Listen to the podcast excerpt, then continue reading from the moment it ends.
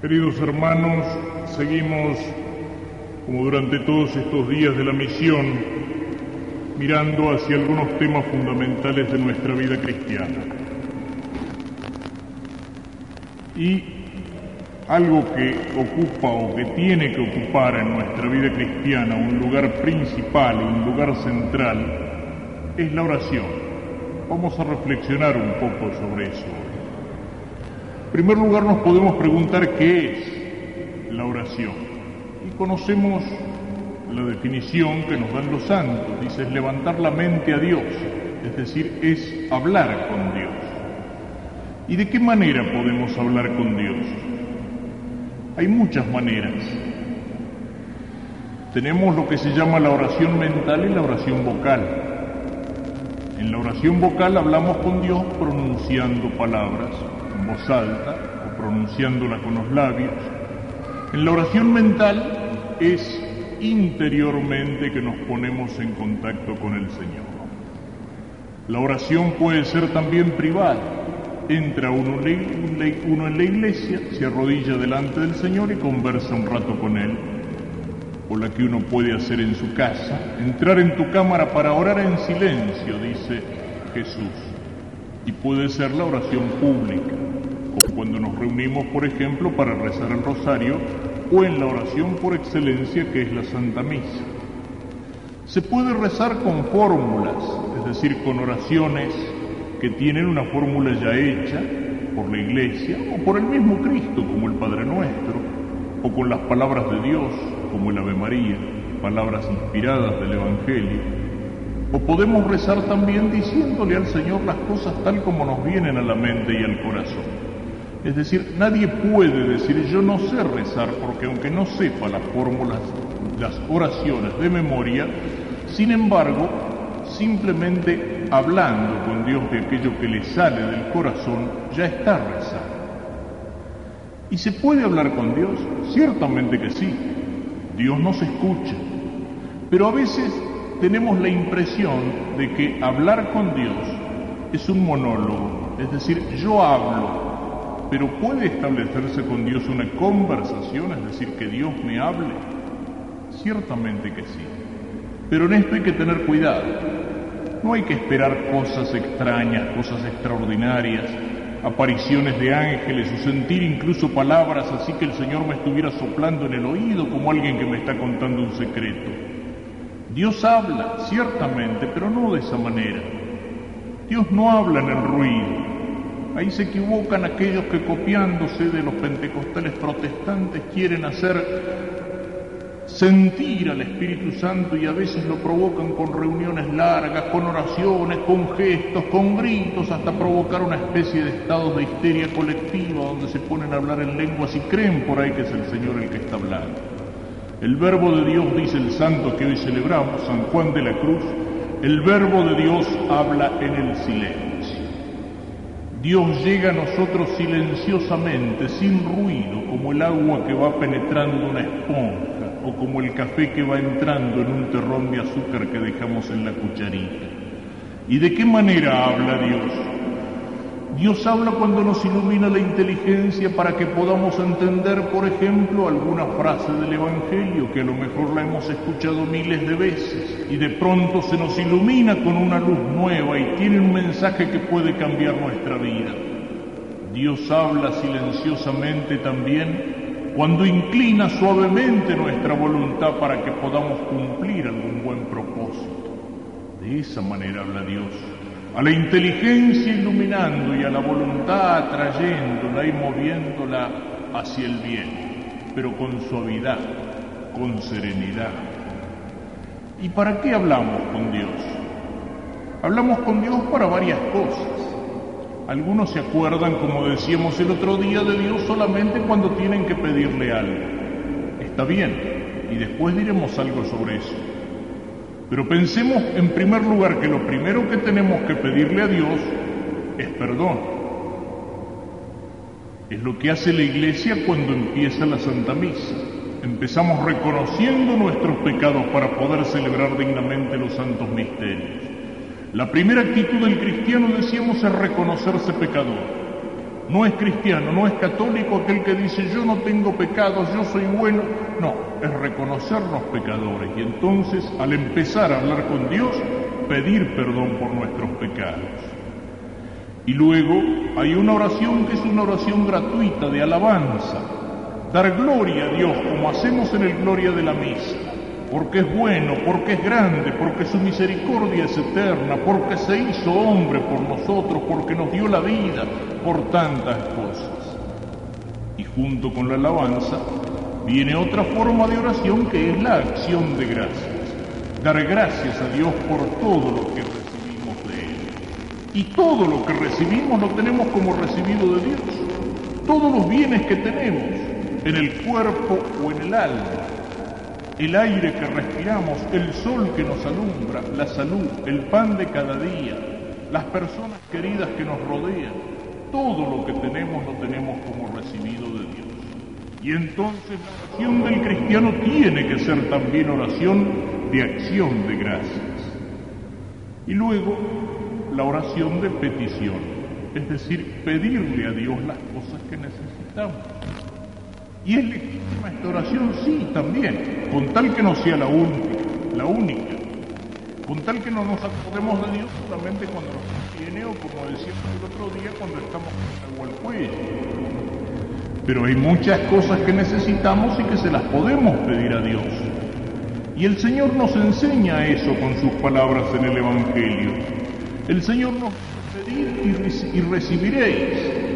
Y no solamente nos enseña a pedir, sino que nos enseña a pedir con insistencia. Nos pone parábolas, es decir, ejemplos. El de una pobre viuda viejita que tiene un asunto judicial y va a ver al juez y el juez es un sinvergüenza.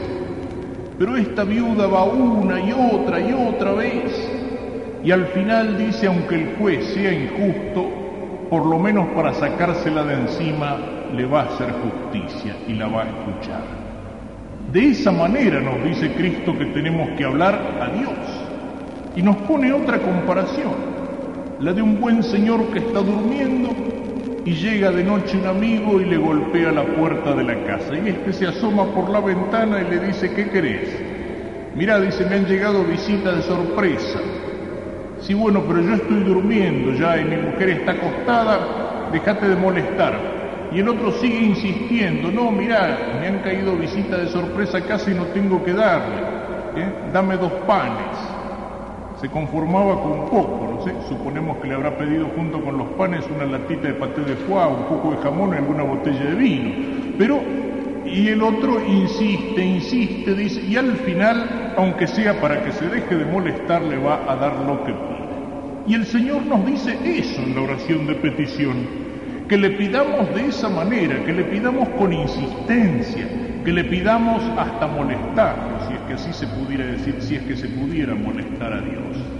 ¿Y cuántos ejemplos hay de eso en la oración de los de, el de aquella mujer, Santa Mónica, ¿eh? que tenía un hijo, Agustín, y este hijo andaba por mal camino en todos los sentidos en su vida desordenada de pecado y en la inteligencia que lo llevaba por los caminos de la herejía. Y Santa Mónica rezaba y rezaba y rezaba y una vez le caía a verlo a San Ambrosio, que era obispo de Milán, con sus oraciones y con sus lágrimas, y San Ambrosio, que tenía posiblemente menos paciencia que Dios, un día le dice a Santa Mónica, andate tranquila, mujer, dice, Dios no va a permitir que se pierda el hijo de tantas lágrimas. Y fueron las lágrimas de Mónica y fue la oración insistente de Mónica la que consiguió cambiar el corazón del hijo y transformar a Agustín, el que pecaba con la carne y con la inteligencia, en uno de los más grandes santos de la iglesia. Fue esa oración insistente. Pero ¿para qué? ¿Para qué hay que insistirle a Dios? Si Dios ya sabe lo que nosotros necesitamos. Y basta con que se lo digamos una vez. Dios no es una oficina pública donde uno tiene que insistir una y otra vez y conseguir una cuña y una recomendación y mandar una carta a los diarios, qué sé yo, para que me pongan el teléfono, por ejemplo. ¿Eh? Dios ya sabe lo que nosotros necesitamos y a veces le basta una palabra. Esa oración de la Virgen en las bodas de Caná. Señor, no tienen vino. Ni siquiera le hace un pedido, lo informa a Cristo. Y ella ya sabe que Cristo escucha esas palabras que, al exponer la necesidad, ya son una forma de oración. No es Dios el que necesita de nuestra insistencia, pero somos nosotros los que necesitamos de esa insistencia. Nosotros necesitamos rezar y rezar con insistencia para disponernos a recibir aquello que Dios quiera darnos. Para que nuestra oración sea una petición hecha con fe, con confianza, eso es lo que el Señor pone como condición a todos aquellos que se le acercan en el Evangelio. Una fe intensa, una confianza grande. Y a veces no tenemos esa fe intensa. Y es la oración repetida la que va creando en nosotros esa fe, esa confianza, esa conciencia de que por nuestras fuerzas no podemos nada y que necesitamos fuerza de Dios esa actitud de humildad del que pide, esa tiene que ser la actitud del cristiano. La actitud del cristiano que pide de Dios tiene que ser una actitud humilde, como la de aquel mendigo que silenciosamente tiende una mano o pide con palabras suaves una limosna por el amor de Dios. ¿Qué pensaríamos nosotros de un mendigo que viene a pedir y lo que hace es agarrarnos de la camisa y decir, deme plata porque tengo que comer? ¿Eh? Uno rechazaría al que pide de esa manera, al que pide con soberbia. En cambio, nuestra oración a Dios tiene que dirigirse así, con humildad. Y para lograr la humildad tenemos que tener conciencia de que necesitamos de Dios. La oración no es, como decíamos el otro día, no puede ser una especie de fórmula mágica y mencionábamos, por ejemplo, esas cadenas de oraciones o esas cadenas que se reparten por escrito, y mencionábamos esas fórmulas infalibles eh, que van unidas a prácticas que muchas veces son supersticiosas. Esas oraciones que después por ahí aparecen en los diarios, creo que es la oración a Santa Clara la que dice que si uno repite esta oración durante nueve días y prende unas velas hasta que se consuman, aunque no tenga fe, obtendrá todo lo que quiera pedir. Eso no es católico y la primera que no estaría de acuerdo con esa oración sería Santa Clara. Eso es superstición. La oración no es una fórmula mágica por la cual yo puedo obligarlo al santo a hacer lo que yo quiera. ¿Eh? como es superstición, qué sé yo, eso que se usa en algunas partes de poner al santo en penitencia, por ejemplo, San Antonio no consiguió novio, entonces se lo cuelga con la cabeza para abajo o se lo pone de cara contra la pared. ¿eh? eso es querer manejar a los santos, es querer apoderarme de Dios, es querer obligarlo a Dios a que haga mi capricho. Eso no es pedir con humildad. Hay una oración al Espíritu Santo que en general está bien, pero tiene una frasecita, sale en los diarios también, que dice, infaliblemente conseguirá lo que pide el que rece Es decir, es como un contrato, yo lo obligo a Dios, lo obligo al santo y si no lo puedo obligar lo castigo, lo pongo en penitencia. Eso es superstición, como son superstición esas cadenas, como son superstición toda una serie de prácticas que tienen muy poco que ver con la oración que es petición y petición humilde. Humilde con confianza, porque la oración es una fuerza, invisible, pero es una fuerza tremenda. Es una fuerza que puede mover incluso el corazón de Dios. No porque el hombre pueda hacerse dueño de Dios, como decíamos recién, sino porque Dios ha querido que nosotros consiguiéramos muchas cosas recurriendo a esa fuerza invisible. Y porque lo que ponemos delante de Dios en nuestra oración no son solamente nuestras necesidades y nuestros propios méritos, sino que en la oración del cristiano son los méritos de los santos, es el amor de la Virgen y sobre todo son los méritos y el corazón de Cristo lo que nosotros ponemos en la oración. Y a Dios de esa manera lo estamos moviendo. Por eso la oración del cristiano pide y termina diciendo por Jesucristo nuestro Señor, es decir, por Dios te lo pido, por Cristo, por ese Cristo que es Dios que me amó, por ese Cristo que es Dios que se hizo hombre por mí, por ese Cristo que me amó hasta la última gota de sangre en la cruz, por ese Cristo que por la encarnación se hizo hermano mío. Ese es el motivo por el cual pido y ese es el motivo que puede mover el corazón de Dios.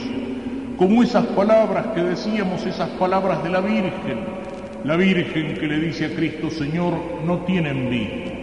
Siempre me ha llamado la atención este milagro y no es solamente por el vino. Hay otros milagros que uno los entiende mucho mejor, ¿no es cierto? Imagínense, Cristo se encuentra con aquella madre que está llorando al hijo muerto, o Cristo se encuentra con el leproso que la carne se le cae a pedazos, o con aquel ciego que le dice, Señor, que vea. Son casos que mueven a compasión y evidentemente el corazón de Cristo tenía esos sentimientos humanos.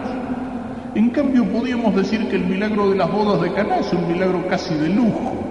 Es un milagro que Jesús lo hace para que no para limpiar un leproso, para resucitar un muerto, para perdonar un pecador, sino para que unos pobres novios no hicieran un papelón en el día de la fiesta porque les estaba faltando el vino. ¡Qué delicadeza! en el corazón de Cristo. Y qué delicadeza en el corazón de la Virgen, que sin que nadie le dijera nada, con esa sensibilidad particular de madre se dio cuenta de la preocupación de los novios y se lo dice en secreto a Jesús. Y parece que Jesús la rechaza. Mujer, ¿qué tenemos que ver tú y yo? Como diciéndole, no somos los dueños de la fiesta. Pero la Virgen ya sabe que Cristo la ha escuchado. Jesús siempre escucha el pedido, la oración de la Virgen. Y entonces, sin más palabras, les dice a los servidores, hagan lo que Él les diga. Los pone a las órdenes de Cristo y Cristo se manda ese tremendo milagro de convertir aquellas ánforas, aquellos odres en vino y en vino de primera calidad. En que le hubieran envidiado, que se yo, Bianchi, Sútero, Goyenechea o cualquiera de esos, ciertamente Cristo eh, pero ese milagro de delicadeza, por pedido de la Virgen, Jesús siempre escucha las palabras de María. La oración mueve el corazón de Dios. Y sobre todo cuando esa oración llega al corazón de Dios por la intercesión de los santos, de la Virgen Santísima, sobre todo que es nuestra intercesora por excelencia y por los méritos de Cristo. La oración puede mover el corazón del hombre, Pensemos en el ejemplo que decíamos recién de Santa Mónica. ¿Cuántas veces el sacerdote tiene que recibir a personas que no saben qué hacer con una persona querida, con un amigo que anda por mal camino o por un hijo? ¿Cuántas veces un padre o una madre lloran, pero nosotros hicimos todo lo posible para educarlo bien, para educarlo como cristiano? y sin embargo ahora no quiere saber nada con las cosas de Dios, anda en malos pasos, me hace sufrir, me preocupa. A veces dentro de un mismo matrimonio, aquella esposa, aquel esposo, que es motivo de dolor, de sufrimiento, y yo ya no sé qué hacer, yo se lo he dicho tantas veces y apenas abro la boca nos ponemos a discutir. Aquella persona que ha sido educada en la fe y que la ha perdido y que uno quisiera cambiarlo ¿Y cuántas veces decimos ya desesperados cuando hemos hecho todo lo posible, no me queda más que rezar? ¿Cómo? Eso es lo primero que tendríamos que haber hecho. Ese es el primer paso que tenemos que dar antes de hablarle a una persona. Porque nosotros podemos hablar, porque nosotros podemos aconsejar, porque nosotros podemos reprender, porque nosotros podemos discutir, pero es Dios el que puede cambiar el corazón y el alma de una persona, es Dios el que puede enderezar un corazón torcido, es Dios el que puede iluminar una un alma que está en la oscuridad. Y ese es el primer camino que tenemos que emprender para el bien de una persona. Es el camino de la oración. El otro día citábamos aquellas palabras que le dice durante una misión la Virgen a Santo Domingo. Siembras mucho, pero riegas poco. Desparramas toda la semilla de la palabra, pero para que crezca la semilla hay que regarla. Y es la oración la que hace crecer esa semilla que está sembrada en las almas. Y esa oración por una persona tiene que ser paciente. Dios sabe cuándo es el momento de cada uno. Dios sabe cuáles son las resistencias que puede encontrar en un alma, pero Dios tiene enorme paciencia y sigue llamando y llamando y Dios sabe cuál es el momento de cada uno. La oración es una fuerza capaz de mover el corazón de Dios, capaz de cambiar el corazón del hombre e incluso podríamos decir es una fuerza que puede cambiar la historia. La historia no es un cauce ciego, inexorable, a veces nos desalentamos. ¿En qué mundo vivimos? En un mundo que se aparta de Dios, en un mundo donde hay tanto odio, tanta guerra, tantas injusticias, tanta corrupción, tanta disgregación de la familia, tanto veneno, en un mundo donde los hombres han dejado de ser hermanos y parece que las cosas cada vez van peor. ¿Cuál es la solución? ¿Cuál es el remedio? Dan ganas de, bajar los brazos viene la tentación de pensar que no hay nada que hacer. Uno se cansa de nadar en contra de la corriente. El Papa Pablo VI decía una vez, a veces tenemos la sensación de estar predicando en el desierto.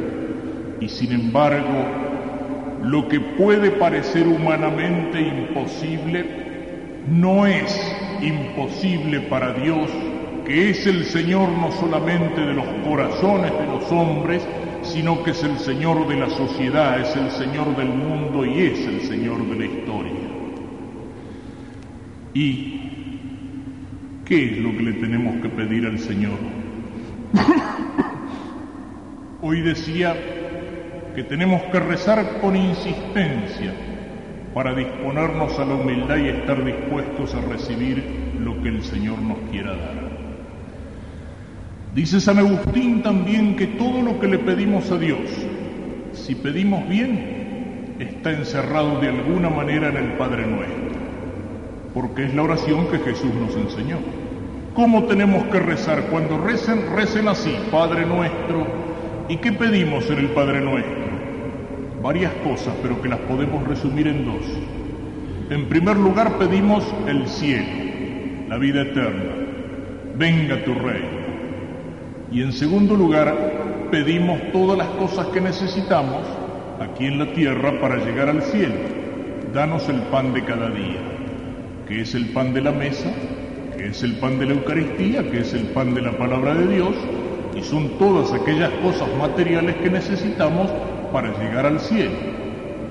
Ahora bien, cuando pedimos el cielo, eso se lo tenemos que pedir a Dios sin condiciones porque sabemos que Dios qué quiere para nosotros, el cielo. Esa es la voluntad de Dios, nuestra justificación. Dios quiere que todos los hombres se salven, eso está bien claro en la Escritura. Entonces eso se lo tenemos que pedir sabiendo que es una cosa buena lo que pedimos. Pero cuando le pedimos los bienes de aquí de la tierra, es lícito pedirlo, claro, todas las cosas son creadas buenas por Dios y si las usamos bien, nos llevan al cielo pero como a veces no las usamos bien, pedimos y pensamos que Dios no nos escucha y lo que pasa es que nosotros pedimos como los chicos caprichosos. El chico caprichoso se emperra con que le compren algo. Mamá, cómprame eso. No, nene, eso vos no te hace bien. Eso no lo podés comer porque no escucha razones. Pero nene, en casa no hay plata para comprarte en la Navidad. No, pero yo lo quiero y lo quiero. A veces somos como el chico que no entiende razones, como el chico que se encapricha, que se empaca, que se le mete en la cabeza que quiere una cosa y no hay papá ni mamá que lo puedan hacer cambiar o entender que eso no es para él. Y a veces con Dios nos portamos así. Todas las cosas que podemos pedir aquí en la tierra las tenemos que pedir de alguna manera condicionalmente. ¿Qué podemos pedir? Cualquier cosa mientras no sea pecado. Podemos pedir la salud, podemos pedir conseguir trabajo, podemos pedir la solución de un problema, podemos pedir aprobar un examen, eh, podemos pedir, si ustedes quieren, hasta sacar el pro de la lotería, aunque a veces me parece tonto meterlo a Dios en pequeñas cosas. Pero, pero, pero, todas esas cosas en el fondo el cristiano las tiene que pedir diciéndole a Dios, Señor, te pido esto si es que esto es lo mejor para mí. Te, pido que me des la salud, te pido este trabajo, te pido la solución, si esto es lo mejor para mí. Pero si no, Señor, yo estoy dispuesto a aceptar tu voluntad. Yo te pido que me soluciones este problema, pero si este problema es la cruz con la que vos querés que yo me santifique, Señor, yo estoy dispuesto a aceptarla, aunque esa cruz sea pesada y aunque me cueste. Esa tiene que ser la actitud humilde del cristiano. Pedir el cielo sí, sin condiciones, pero todas las otras cosas que pedimos al Señor, todos los bienes materiales, todas las cosas de la tierra, Señor, te lo pido, pero si eso es lo mejor para mí. Dios siempre escucha nuestra oración, pero a veces Dios nos puede dar las cosas cambiadas y nosotros como los chicos nos empacamos y nos enojamos. Pero si confiamos en el amor de Dios, sabemos que lo que Él nos dé, aunque en este momento no lo entendamos, a la larga es lo mejor para nosotros y que nadie conoce mejor qué es lo que me conviene que el Señor que me ha creado. Y una última observación. Decíamos que la oración ocupa un lugar central en nuestra vida. Para muchos no los ocupa, ¿por qué? Porque la oración no tiene nada que ver con el resto de la vida del cristiano. Porque le damos a la oración o la misa un lugar como si fuera una habitación incomunicada, que no tiene nada que ver, decíamos el otro día, ni con el trabajo, ni con la vida de familia, ni con las diversiones, ni con los negocios, ni con la profesión. Y no tiene que ser así. La oración, y entre las oraciones la misa, tiene que ser para el cristiano el centro, el eje de la vida. Y lo podemos explicar de una manera muy simple. En la misa hay un momento que es el ofertorio. En el ofertorio le ofrecemos a Dios con el sacerdote el pan y el vino que se van a transformar en el cuerpo y en la sangre de Cristo. Pero el cristiano, cuando se acerca a misa, al menos el domingo, junto con el pan y con el vino, tiene muchas otras cosas que poner para ofrecerle al Señor. ¿Y qué es lo que tiene que poner? Toda su vida, todas sus acciones, él mismo tiene que ponerse sobre la patena y en el cáliz. Señor, te ofrezco todo lo que he hecho en esta semana y Señor, pongo en tus manos la semana que va a venir.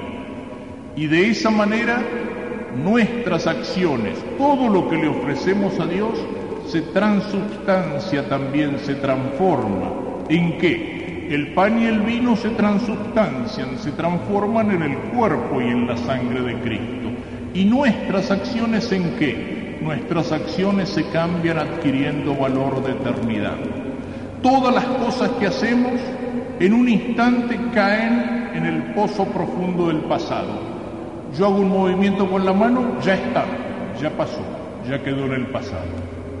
Pero cuando yo lo que estoy haciendo se lo ofrezco a Dios, eso queda grabado, queda inscrito en la eternidad, adquiere valor de eternidad, hasta los gestos más pequeños. Dice Jesús en el Evangelio, ni un vaso de agua dado por amor mío quedará sin recompensa en el cielo. Y entregar un vaso de agua es muy poca cosa. Y es un gesto que uno lo puede hacer por un simple motivo humano, pasó, quedó en el pasado, se acabó, se terminó, pero si ese vaso de agua yo lo he entregado por amor de Cristo, entonces adquiere valor de eternidad. Es un pequeño gesto, es un mérito que pesa en la balanza del juicio, es un gesto que queda escrito en el libro de la vida. Y esa es la importancia de que la oración del cristiano se haga también ofrecimiento de la vida. Y si mi oración toma ese sentido, si yo soy capaz al empezar el día de ofrecerle el día al Señor, y al final de la semana de venir y poner en la patena con el cáliz, con el pan y con el vino todas mis acciones de la semana, entonces eso tiene que influir en mi vida. ¿De qué manera?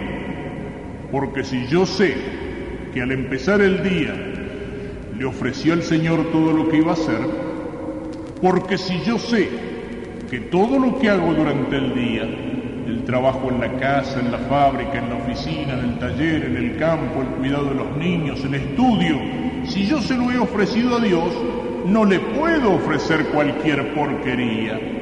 Mi ofrecimiento tiene que ser como el sacrificio de Abel que le ofrecía a Dios lo mejor y no como el sacrificio de Caín que le ofrecía los requechos, lo peor, lo que le sobraba.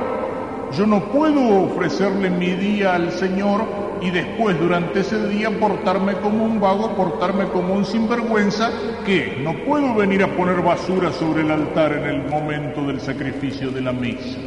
Entonces ahí es donde tiene que entrar la oración y la misa en mi vida como cristiano, porque ahí todas mis acciones se transforman y adquieren valor para el cielo, adquieren valor de eternidad. Y al ofrecerle al Señor el día que comienza y al ofrecerle en la misa la semana que voy a comenzar, le estoy pidiendo gracia, le estoy pidiendo fuerza. Es la misa la que me obliga a vivir mejor como cristiano. Es una frase, es una expresión de un personaje, gran personaje curioso, desconocido de nuestra historia argentina, el fray Francisco de Paula Castañeda. Fraile franciscano, educador, misionero entre las, los indios, creador de escuelas y de reducciones, y un hombre de un gran espíritu combativo, que cuando Rivadavia, tal vez más por tonto que por malo, empezó a meterse de santo padre de reformador de la iglesia, Fray Castañeda lo enfrentó a Rivadavia públicamente y llegó a sacar hasta siete periódicos al mismo tiempo, y tenía una pluma ágil, eh, gracioso, un estilo combativo, incisivo, irónico, era tremendo. Si me perdonan la anécdota, una vez Rivadavia lo mandó a llamar al padre Castañeda porque no sé qué barbaridad había dicho, lo mandó a citar y el Fray Castañeda le dice, díganle al señor presidente que no puedo ir porque acabo de tomar una purga, pero si me necesita para confesarse, allá voy, dice, con purga y todo. Bueno, este personaje, un día alguien le dijo, pero dígame padre, ¿por qué no se deja de armar lío, de meterse en problemas y se dedica a celebrar tranquila y santamente su misa? ¿Y saben lo que les contestó Castañeda? Precisamente, dice, es mi misa la que me obliga a hacer todo lo que estoy haciendo. Era en la misa donde él encontraba no solamente la fuerza, sino la necesidad de pelear por la iglesia atacada, de pelear por Cristo, de pelear por la verdad, de pelear por la justicia. De esa manera entonces tiene que influir mi vida en la misa porque sé que le estoy ofreciendo esto al Señor y no le puedo ofrecer cualquier porquería. Y la misa en mi vida para encontrar en la palabra de Dios y en el alimento de la Eucaristía el coraje y la fuerza para vivir como cristiano, aunque eso cueste, aunque signifique cargar la cruz, aunque signifique nadar contra la corriente, aunque esté por encima de mis pobres fuerzas de hombre pecador. Entonces sí podemos decir que la oración puede ocupar en nuestra vida cristiana un lugar central y así, en ese contacto con Dios, iremos logrando que el centro de nuestra vida sea el mismo Señor.